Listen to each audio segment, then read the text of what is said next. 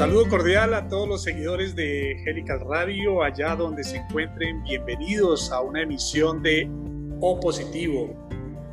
Recuerden que pueden seguirnos a través de nuestras redes sociales, Twitter y Facebook, o ingresando a nuestro sitio web www.helicalradio.com para que puedan seguir nuestra programación diaria y escuchar los podcasts.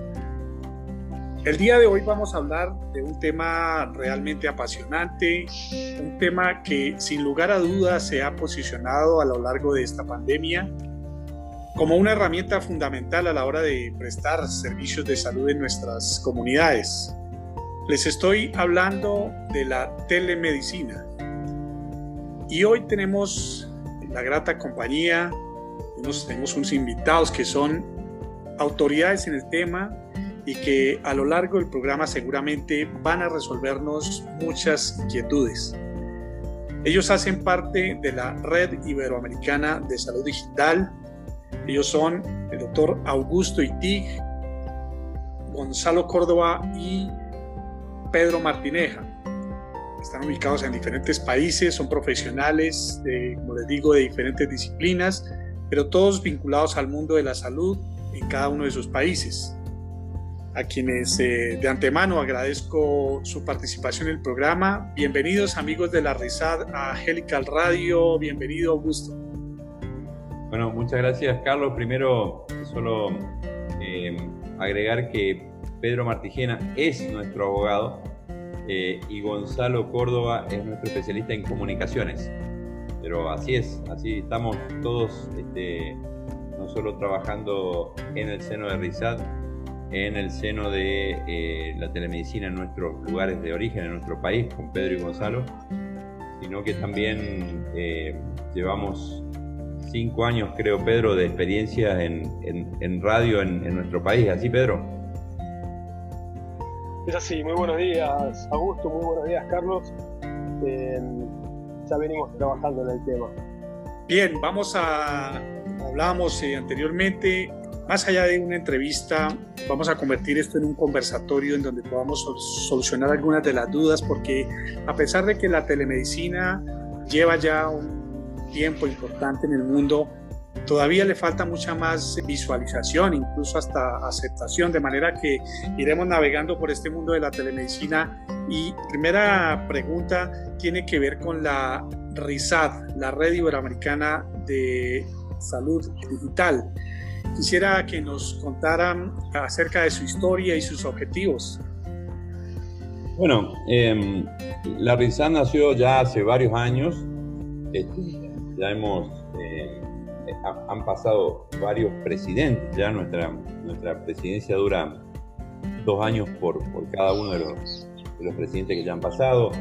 Eh, origina con, con, la presidencia de Marcial García Rojo y después con nuestro querido amigo este, Oscar García Jiménez. Eh, eh, en esta coyuntura me toca la presidencia mía hasta octubre de este año que, va a asumir este, Angélica Bendaño de Chile.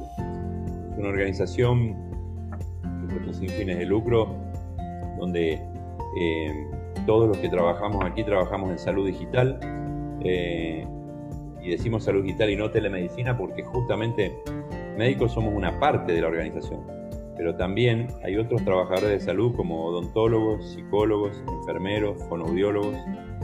Eh, y por el otro lado, la otra parte que complementa muchísimo la telemedicina, que son ingenieros en sistemas, bioingenieros, otros tipos de ingenieros, ¿eh? Eh, y que abarca, como su red lo dice, todo Iberoamérica. Entonces, hay colegas de España, Portugal, y de todo Sudamérica, desde México hacia abajo, de todos los países del, hemisferio norte y, del hemisferio sur. Eh, inclusive hay algunos colegas que son latinos y viven en, eh, o, son de Latinoamérica pero viven en Francia, hay colegas que son latinos y viven en Estados Unidos, y hay estadounidenses que también este, participan en nuestra red, todos bajo el manto de experiencias en salud digital. ¿Cuántos asociados tienen en este momento? Bueno, hoy ya pasamos los 50 asociados eh, que participan activamente, digamos, porque eh, cada uno de ellos, en cada uno de, sus países, eh, trabajan activamente en, esto. Nosotros tenemos una modalidad de trabajo, ¿no es cierto? Tenemos una reunión semanal todos los sábados, al mediodía hora argentina, 10 de la mañana hora de Colombia, para que nos ubiquemos, 9 de la mañana hora de Costa Rica, este, 4 o 5 de la tarde, dependiendo eh, hora de Europa, eh, donde nos reunimos todos, e intercambiamos nuestro trabajo durante la semana. Pero la estructura de, la organización también es un poco innovadora porque no, tiene una comisión directiva clásica con un secretario, prosecretario, vocal, como habitualmente se hace, sino que directamente son grupos de trabajo. Entonces, un grupo de legalizaciones donde trabajan los abogados, un grupo de teleeducación, uno de teleasistencia, uno de innovación, uno de publicaciones, uno de tesorería. Así que eh, en cada uno de estos grupos eh, se trabaja durante la semana y el, y el sábado hacemos una síntesis del trabajo de cada uno de estos frentes. Y además, cada, cada sábado, y a vos te consta, Carlos, invitamos a, colegas que en el mundo trabajan en telemedicina y muchos de ellos empiezan como invitados y después terminan sumándose a nuestra organización. ¿Por qué es tan eh, importante en este instante, de acorde a lo que nos estás contando de la, de la red, eh, estar conectados en salud? Bueno, eh, nosotros lo decíamos el caso mío, hace 12 años que trabajo en telemedicina o en salud digital, eh, y, siempre planteamos que esto es una herramienta que ayuda muchísimo eh, eh, a, la medicina convencional. Decimos esto porque, por ejemplo, en la experiencia que nosotros tenemos un grupo nuestro de trabajo, hemos dado soporte durante todos estos años a lugares remotos donde por ahí la presencia de un médico es muy difícil, a veces hay solo enfermeros, o, jóvenes médicos que, como todos cuando fuimos jóvenes médicos, hubiéramos pagado oro en polvo para que un médico senior por video me, ayude, me oriente, me ayude a pensar sobre el diagnóstico y el tratamiento de tal o cual paciente. Esto nosotros lo venimos haciendo hace tantos años y bueno, la pandemia tiene casi todo de negativo la pandemia, ¿no? Pero si hay algunos pocos aspectos positivos es que a los que hacemos salud digital nos ha ayudado a que el mundo entero entienda esta herramienta y hoy eh, no hay discusión, cuestionamiento, todo el mundo lo está empezando a usar. ¿Quiénes eh, hacen parte de la risada actualmente? Bueno, el listado de personas es enorme, es enorme, pero voy a detallártelo por países para que, para que entiendan, para, para no, no, extendernos tanto en esta respuesta, ¿no es cierto? Empezando del otro lado del, del océano, colegas que viven en Francia, en Grenoble, colegas que viven en España, en Cataluña, en, Barcelona y en, Madrid, este, colegas que viven en, Portugal, en Lisboa, en Porto, eh, colegas que viven de este lado, pasando desde el norte hacia aquí, eh, colegas que viven en, en Albuquerque, Nuevo México, en Estados Unidos, y de ahí para abajo, colegas que viven en México, en Guatemala, en Honduras, ahora vamos a sumar en Costa Rica, en, Dominicana, Colombia, en Perú, en Ecuador, en Chile, en Brasil, en Uruguay y en Argentina. Espero no haberme olvidado de algún colega de alguno de los países. Como, como te darás cuenta, a excepción de, no sé, de, eh, de El Salvador, Nicaragua y Paraguay, todos los países de Latinoamérica tenemos presencia con varios colegas haciendo su trabajo. Bueno, vemos que es una red bastante grande y muy madura. Ya nos contaste un poco que acerca de la estructura de la red y están trabajando por proyectos. Quisiera que nos, que nos contaras un poquito quiénes son las cabezas de la organización en este instante, o para que las personas que nos están escuchando tengan una, un poquito más claro eh, a quiénes dirigirse o cómo conectarse con ustedes? Bueno, primero, más que cabeza, es una organización muy transversal donde todos y cada uno de nosotros desarrollamos una tarea muy importante y solo funciona por la sumatoria de cada uno de nosotros. En cada uno de estos países, como te digo, hay distintos referentes, médicos, ingenieros, fonoaudiólogos, parteras, como se dice en algunas partes, o matronas, como se dice en otras partes de, Latinoamérica. La mejor manera de contactarse con nosotros es por la página web o por las redes sociales que también nosotros tenemos, ¿no es cierto? Entonces, por la página web de, de risat.org eh, o en Risat por LinkedIn, por Facebook, por Instagram o por Twitter. Nosotros, muchas de estas personas nos piden información, hay mucha información cargada en la página web y em, hay muchas personas que nos consultan, nosotros los acompañamos y hay personas que ya tienen trabajos previos y quieren este, compartirlos con nosotros. Nosotros gentilmente los invitamos a esta reunión de sábado donde comparten las experiencias en distintos lugares de Iberoamérica y así vamos este, aumentando, engrosando nuestra organización, que como te digo es una organización muy pero muy transversal. ¿Qué ventajas le podríamos mencionar a nuestra audiencia por el hecho de estar dentro de la red? Bueno, primero obtener mucha información muy diversa dentro del vasto universo de la, de la salud digital y de los países, porque por ahí hay experiencias que son aplicables a un país, a otro no. Segundo, la posibilidad de obtener asesorías por parte de cualquiera de nosotros dependiendo de qué tipo de asesoría necesiten. Otra, otra posibilidad es que obtengan muchísima información en el área nuestra de teleeducación. Nosotros, por, por citarte, el año pasado, en, medio de la pandemia, hicimos dos congresos iberoamericanos de telemedicina, el primero de telemedicina y emergencias médicas y el segundo de telemedicina puro.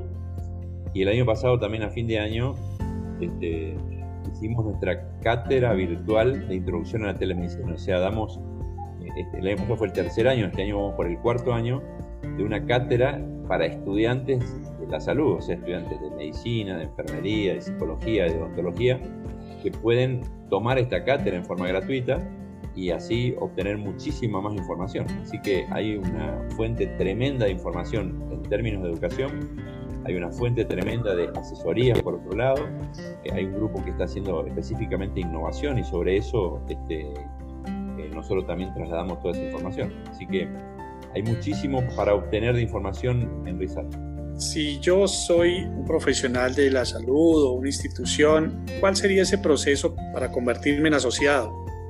Bueno, en asociado, como te digo, es solo contactarse en, en, en la página o en alguno de, los, de las redes sociales.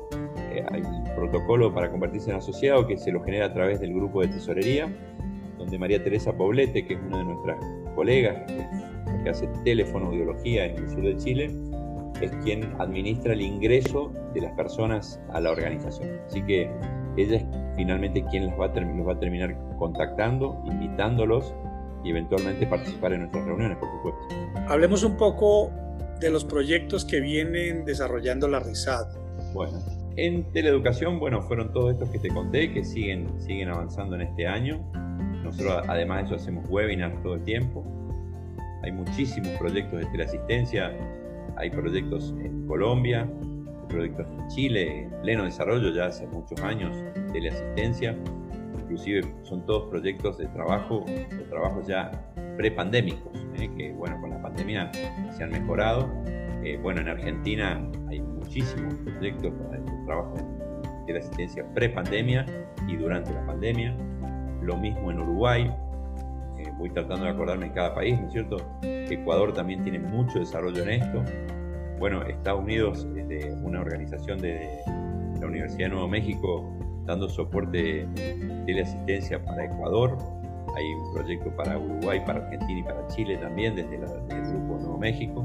Ese mismo nuevo Grupo Nuevo México da soporte en Nigeria, en Nepal, en Irak. Así que hay muchos trabajos de teleasistencia en distintas partes del mundo generados dentro del seno de la RISAT o dentro de grupos que trabajan dentro de la RISAT.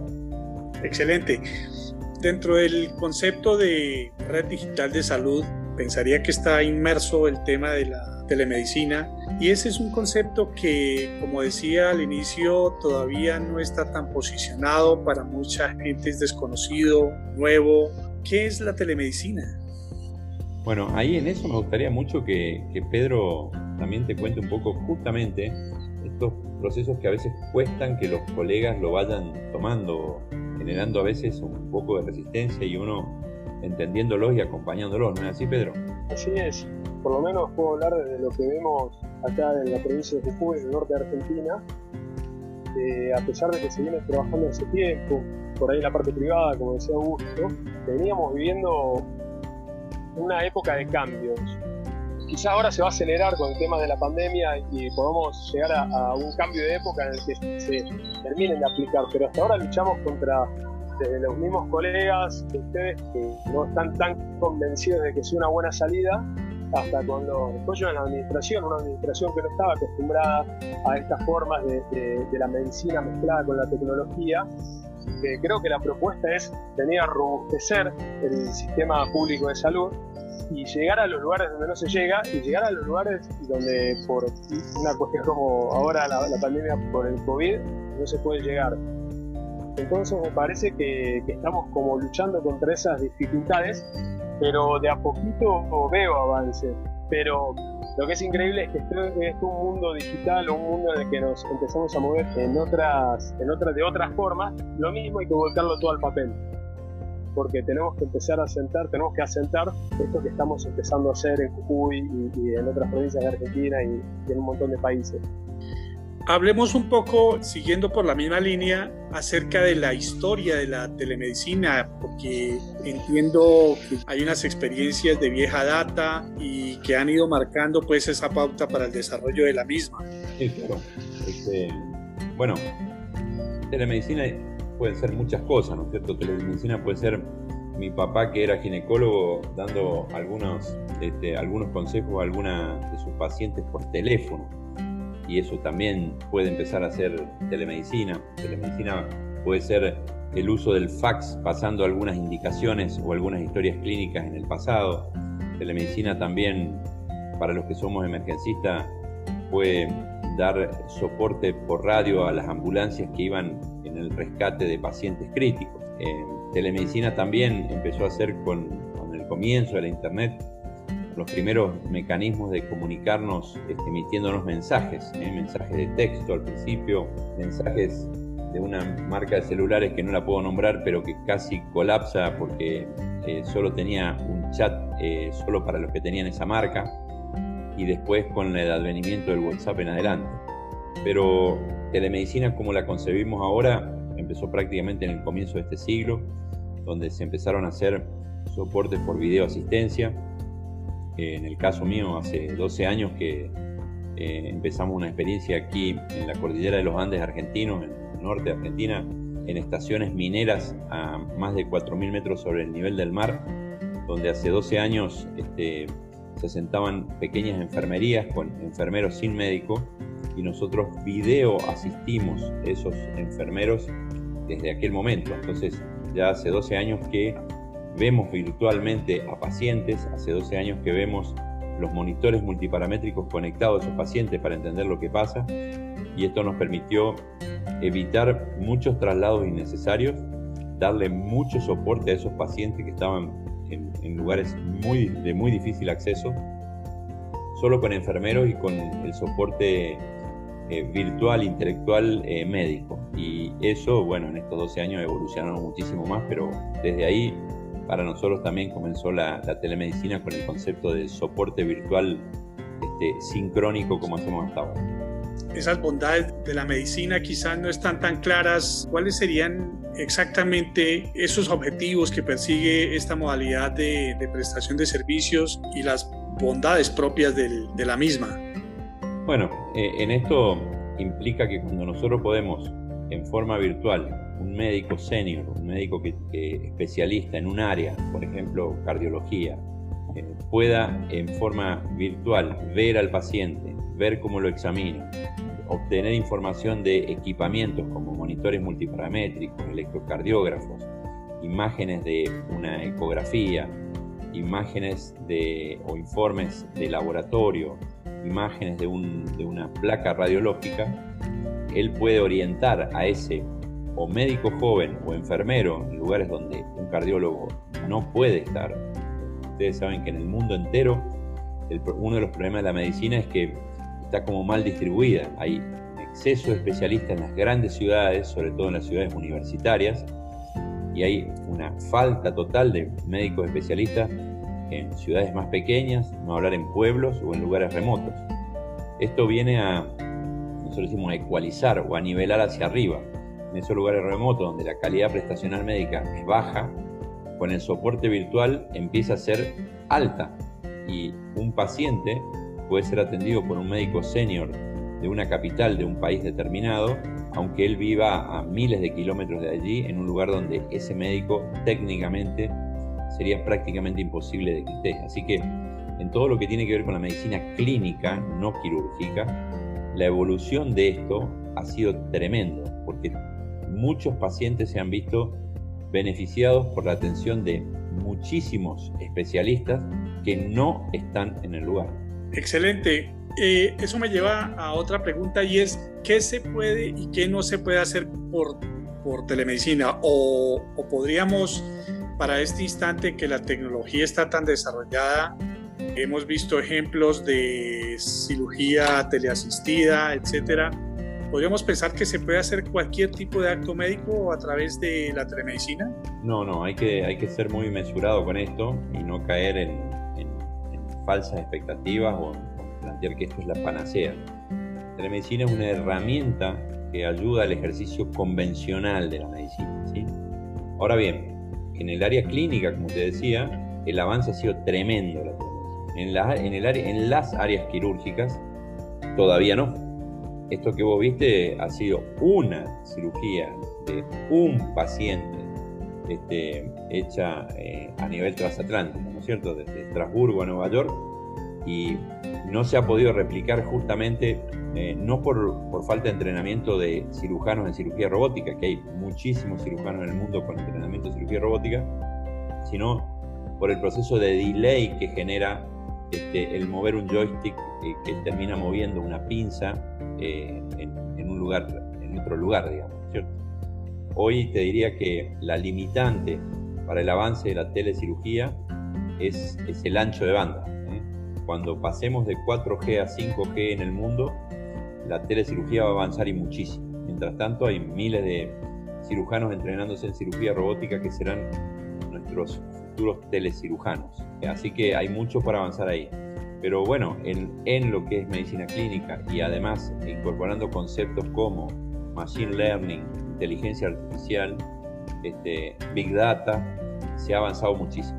También hay que entender, la inteligencia artificial un poco es la panacea, la big data hay que entender muy bien el uso para optimizarla y no equivocarnos con respecto a que todo lo podemos depositar en una máquina la máquina nos va a resolver todo. ¿eh? Hay cosas específicas, hay algunos procesos médicos que podemos depositarlos ahí y muchísimos todavía, no lo, no sé en el futuro, dependen de una supervisión.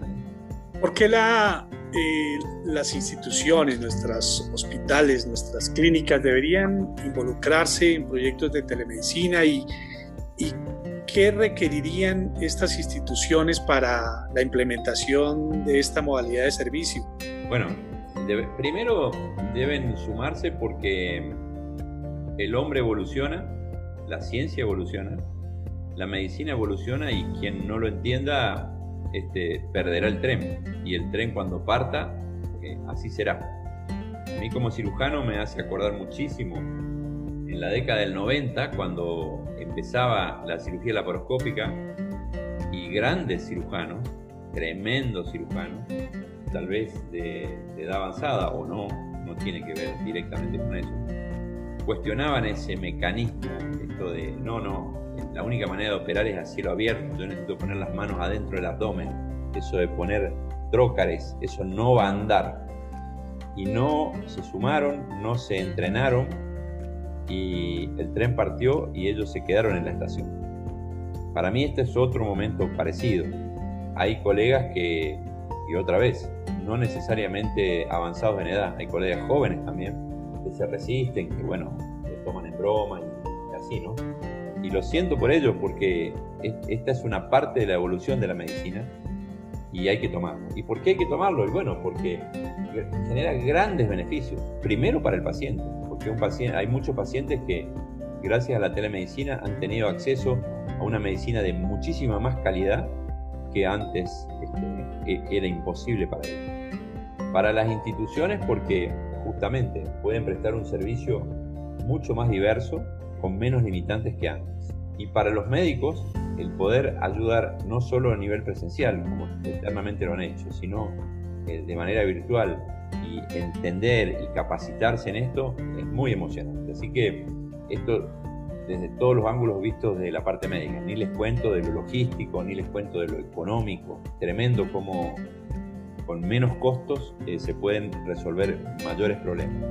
Y finalmente, colegas que trabajan en medicina, en odontología, en psicología, los, trabajadores de la salud, entiendan y trabajen dentro de este formato, también van a poder eh, seguir como lo venían haciendo anteriormente, trabajando y cobrando su dinero por este trabajo, porque este trabajo eh, se cobra dinero eh, exactamente igual que de la manera presencial. Acabas de tocar un tema que no, pues no vamos a hablar de él hoy, pero que es fundamental y es cómo discurren el tema financiero en todo esto de la telemedicina, acerca de los mecanismos de pago establecidos en cada uno de nuestros países. Eh, de manera que tendremos oportunidad más adelante seguramente de hablar de esto y traeremos a los financieros y conocedores de esta parte de la salud tan sensible para todos nuestros países. El siguiente interrogante que tengo tiene que ver con la parte legal, jurídica, desde la normativa, si Pedro de pronto nos puede ayudar, y es desde la RISAT cómo han visto las dificultades que tienen desde la normativa vigente en cada país para el desarrollo de este tipo de proyectos. Bueno, lo que te puedo decir al respecto, no sé qué, no te puedo decir cómo lo trabaja la RISAD, ¿sí? Pero sí te puedo decir que eh, así como el aspecto tecnológico es un limitante o, en la medida que hay avances tecnológicos se van desarrollando las nuevas herramientas de telemedicina, la parte legal también viene a ser un limitante. En la medida que van apareciendo las nuevas formas de trabajar, eh, la ley tiene que ir acompañando, tiene que ir creándose y obviamente en cada país, en cada provincia, en cada región es distinto. Entonces es una parte del desafío también afrontar todas son legislaciones nuevas que están en cierre, que están desarrollándose y en algún momento va a haber eh, también algún sentido de globalización en la que la norma tenga que ser parecida a la que haya en otros países porque los procedimientos de telemedicina van a ser posibles entre los países, como te decía Augusto, de la cirugía robótica. Entonces viene a ser como una cara más que hay que desarrollar para que nos permita el trabajo, porque obviamente el médico tiene que tener eh, el respaldo de la ley en las acciones que toma para estar a resguardo, para tener un, respaldo de lo que hace. Sumando un poco lo, que, lo que Pedro cuenta, bueno, dentro de, la estructura de RISAT, Pedro trabaja exclusivamente en la República Argentina, pero en la RISAT hay un grupo de abogados que, que trabajan en este grupo de legalización, donde primero están recabando información de cuál está la situación en cada uno de los países, y por otro lado están desarrollando protocolo genérico para que pueda ser amplio, sin entrar en detalles muy profundos, para que puedan ser aplicados en cada uno de los países a modo de sugerencia. De todas maneras, eh, hay muchos avances, digamos, sobre todo la pandemia ha ayudado mucho a los colegios de abogados a, sumarse en esto e, e ir eh, agilizando la legislación en cada uno de los países. Eh, fíjate vos que, por ejemplo, aquí te llevo desde lo general a lo particular, aquí en nuestra provincia, en Jujuy, en el norte de Argentina, por ejemplo, hicimos una, maniobra muy disruptiva. Eh, en la mayoría de los países, los colegios médicos otorgan matrículas a los médicos por regiones de país. Y entonces el médico de una región tiene que si va a trabajar en otra región tiene que sacar una matrícula de esa región, si no no puede ejercer. Nosotros aquí trabajamos en seguimiento de pacientes COVID con médicos de toda la Argentina y hemos pedido una autorización especial al colegio, perdón, al Consejo de Médicos de la provincia de Jujuy para que se les otorgue una matrícula para una matrícula para trabajo virtual de médicos de otras regiones de Argentina. Y, lo aceptaron y así están trabajando. Entonces, médicos del resto de Argentina trabajan virtualmente para esta provincia con una materia, con una eh, eh, matrícula otorgada por el Consejo de Médicos de acá específicamente para esto. Y de esa manera vamos derrumbando fronteras. y pretendemos avanzar así por toda Latinoamérica, porque consideramos que un médico senior en, no sé, en neurología que viva en Ecuador y tenga un paciente en Argentina, ¿cómo no va a ser posible que ese paciente no reciba las indicaciones y el tratamiento de ese médico senior ecuatoriano solo porque es ecuatoriano? Nosotros queremos derribar esas fronteras y estamos trabajando en eso.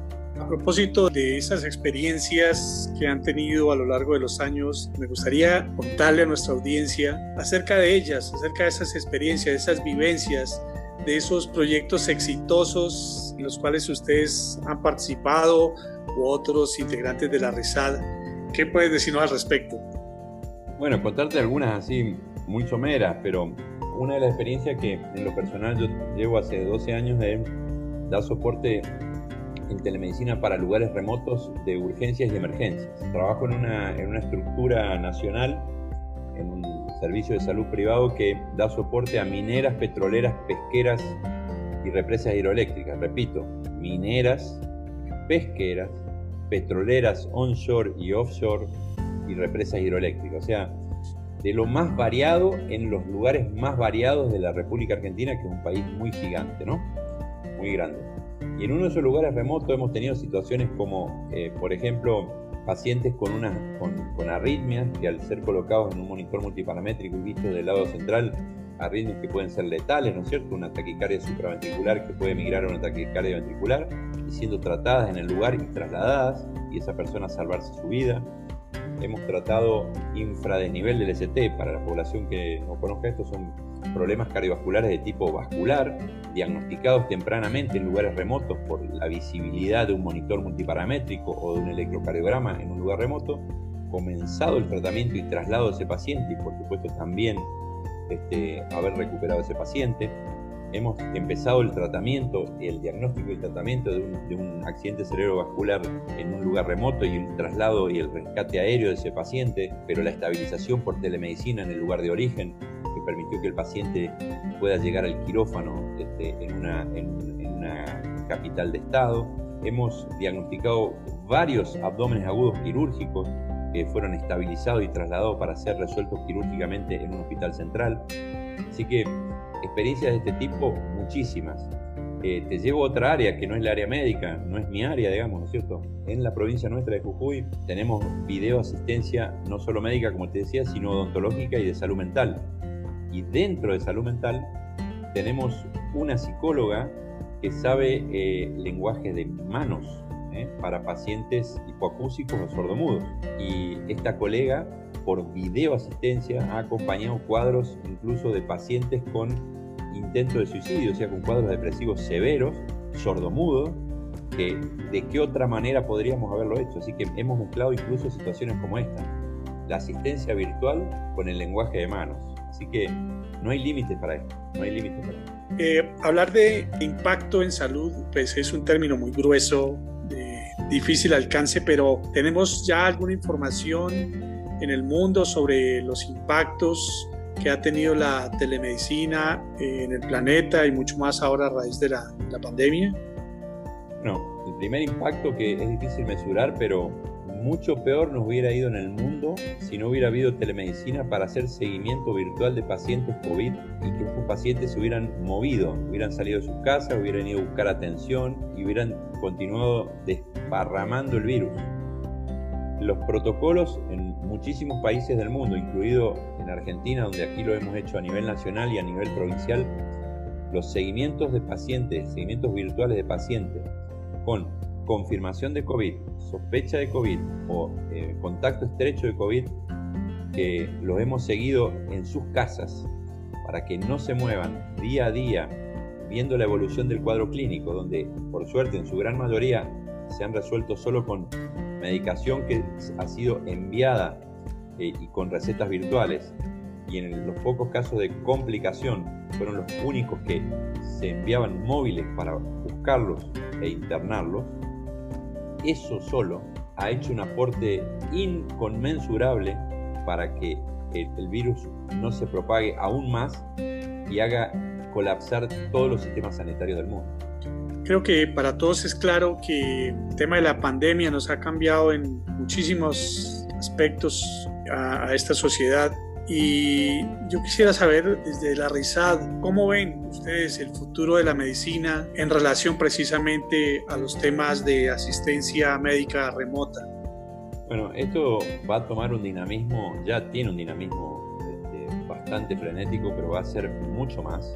Esta herramienta ahora vino para quedarse en el mundo y más personas, no solo los pocos que pensábamos cómo hacer esto hace muchos años atrás, sino ahora muchísimas más personas van a pensar alternativas virtuales para, para el tratamiento. Entonces, yo me imagino en los próximos cinco años una evolución muy, muy, muy frenética de alternativas de virtualidad para soporte de los pacientes. Por lo tanto, me imagino un futuro mucho más justo, para mí es e, esa la palabra, para los pacientes, porque siempre me pareció muy injusto el paciente que vive en el interior de la provincia de Jujuy de Catamarca versus el paciente que vive en la ciudad de Buenos Aires, Córdoba Rosario. Me pareció muy injusto el paciente que vive en el interior de Pasto o de, o de la campiña de Cali al paciente que vive en Bogotá, Cali o Medellín. Me pareció muy injusto el paciente que vive en Nueva York versus el paciente que vive en el interior de, Virginia.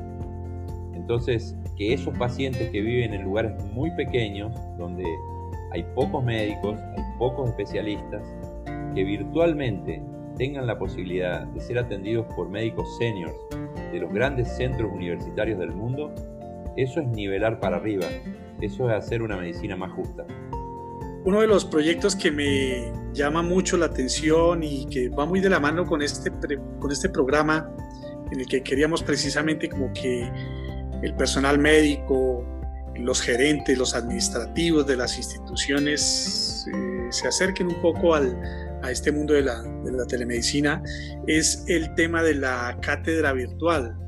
Eh, cuéntanos un poquito de esta cátedra, qué objetivo tiene, cómo puede acceder la gente a este conocimiento, porque supongo que muchas personas estarán muy interesadas en mejorar sus conocimientos respecto a la telemedicina.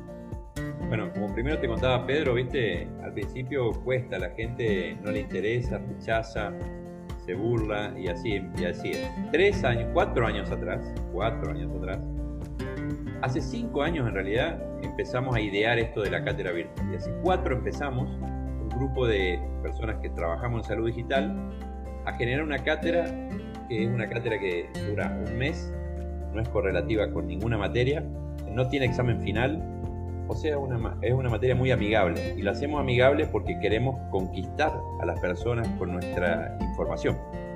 Lo tenemos que hacer así porque si no, no les interesa.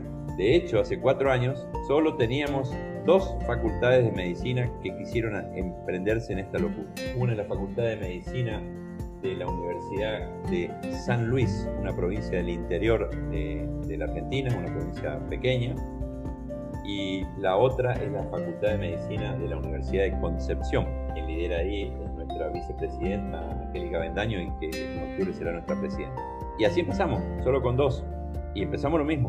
Al otro año, al segundo año, se contagió bastante la intención de esto. ¿eh? En el 2000, primero fue en el 2018. En el 2019 se sumaron siete facultades. Entonces, ya este, además de, de, estas dos facultades que les conté, se sumaron tres más de Argentina la de Tucumán, la de Rosario y la de Santa Fe, que se llama el litoral, y dos más de Costa Rica, la UIA y la de San Judas Tadeo. Entonces ya éramos siete. Pero el año pasado, con esto de la pandemia, estoy tratando de acordarme la, cifra exacta, pero creo, no me acuerdo si eran 18 o 22 facultades de distintos, de distintos países. Y ya no eran facultades, porque algunas de esas facultades no estaban interesadas pero sí los alumnos. Entonces los alumnos la tomaron porque sí, y otras a través de las facultades. O sea, a veces hay facultades que no les interesaba, les parecía una locura, a los alumnos sí, como el Internet es libre, eh, la tomaron igual, independientemente que esa facultad no le interese. Por supuesto que hoy un grupo de esas facultades este año se van a sumar. Así que todos los años fueron a finales del, segundo semestre, o en octubre o en noviembre. Ya les avisaremos en qué de estos dos meses van a, va a ser este año. Son dos módulos semanales, son ocho clases de una hora como máximo de duración y donde eh, se muestran diversas experiencias exitosas en distintos lugares de Iberoamérica. Así que eso también lo, iremos informando en su momento. Yo creo que evidentemente Augusto y Pedro, se necesita ser un poco loco para meterse en estos temas, tener esa visión futurista, pensando que todo este tipo de tecnología, de avances científicos, finalmente tienen un impacto real, que es un paciente que está en un sitio distante esperando por una atención médica, por una especialidad inexistente en el área, etc. Y definitivamente el aporte desde mi perspectiva para el mundo de, de, parte de la telemedicina ha sido enorme. Aquí podríamos durar horas y horas conversando estos temas. Creo que todos nos apasionamos mucho con esto, eh, pero pues los, los tiempos son limitados. Pero antes de irnos, yo quiero participarles a todos los que nos están escuchando de una muy buena noticia. Y es que la RISAT va a participar con un programa de radio semanal que también va a ser eh, convertido en podcast para que lo puedan escuchar en el momento que ustedes lo deseen. Al inicio de esta charla, eh, Augusto nos contó también, o a lo largo de ella, acerca de su experiencia con sus compañeros esos mosqueteros que vienen tratando de divulgar conocimientos en, salud, no solo para Argentina, sino para el mundo. Y yo quisiera que, que nos contaran un poco acerca de, este programa que próximamente van vamos a lanzar a través de Helical Radio. Bueno, Pedro, ¿podés contarle un poco nuestra experiencia de cuatro o cinco años en, en radio? Bueno, nosotros tenemos un programa en Radio Nacional, que es una radio que tiene una característica que llega a todas las esquinas del país. Donde no hay otra señal está la, señal de Radio Nacional. Y como ya había muchos programas que hablaban de lo mismo, nosotros empezamos a hablar de, lo que era emergentología. A mis ojos hablábamos de gestión de riesgo, que es la, materia que a mí más me apasiona. Pero la idea era que todo lo que los colegas de Augusto, los colegas de Gonzalo y, la gente del área de emergencias trabaja, desarrolla y sabe, lo vamos a enseñar al ciudadano común que no tiene idea ni tiene por qué saber de algunas cuestiones eh, más técnicas y nosotros lo tratamos de bajar al, lenguaje más llano. Bueno, y ahí entraba yo, porque cuando hablaban de cuestiones médicas, simplemente yo tenía que preguntar todo porque no entendía absolutamente nada. Eh, así que lo traducíamos. Pero esa era nuestra virtud, poder llegar a, una señora, un señor que esté en el medio de la puna jujeña, que tenía ese señal y llegamos a enseñar hasta maniobras de, primeros auxilios, eh, y tocando todos los temas que se nos ocurrían y con todos los invitados que, podía traer a gusto de todo el mundo. Realmente logramos hacer algo muy divertido porque siempre fue descontracturado, pero súper interesante. Bueno, y en esa, en esa línea, cuando Oscar nos planteó eh, su idea, Carlos, de, tener un programa de radio para Rizad, este, rápidamente Pedro y Gonzalo dijeron, por supuesto que sí, y lo, sumamos a, Oscar. Entonces, bueno, con estos años que hemos aprendido, tal vez en forma autodidacta, los tiempos de la radio, han ayudado mucho la gente de Radio Nacional, queremos hacer este programa. Entonces, este programa ya va a ser un programa que nuestro eje central va a ser la salud digital, que la gente vulgarmente conoce como telemedicina, y vamos a hacer los cuatro ahora. ¿eh? Los antiguos tres moqueteros que éramos Gonzalo, Pedro y yo, eh, se va a sumar el cuarto que, es Oscarito, Oscar García Jiménez de Bogotá, y los cuatro los, días sábados, justamente una hora antes de empezar con nuestra reunión de la RISAT, vamos a generar contenido eh, con tantos invitados en todo Iberoamérica que pueden contar cada uno de ellos su, experiencia en telemedicina. Por eso también, independientemente que después puedan escuchar el podcast, eh, los invitamos a que lo escuchen en vivo, online, de forma sincrónica en el momento que estamos, porque allí mismo también levantaremos preguntas o comentarios de la gente que, quieran saber algo específicamente de lo que estamos hablando y, orientarlos ahí mismo, en, en, vivo. ¿Ya tenemos nombre o todavía está en discusión? Vamos a ver si seguimos con hora cero o con otro, ya, ya, lo, ya lo vamos a pasar. ok, Augusto y a Pedro y a la RISAT, por supuesto, un agradecimiento muy especial. Ha sido un, un, rato muy ameno, muy agradable. Como lo decía ahora, nos llevarían horas y horas y horas conversando acerca del tema. Pero la buena noticia es que vamos a tener a la RISAT semanalmente haciendo un programa relacionado con salud digital, de manera que bienvenidos a los espacios de Healthcare Radio. Mis agradecimientos nuevamente a ustedes por participar en este programa y a la espera del inicio de Hora Cero. Muchas gracias.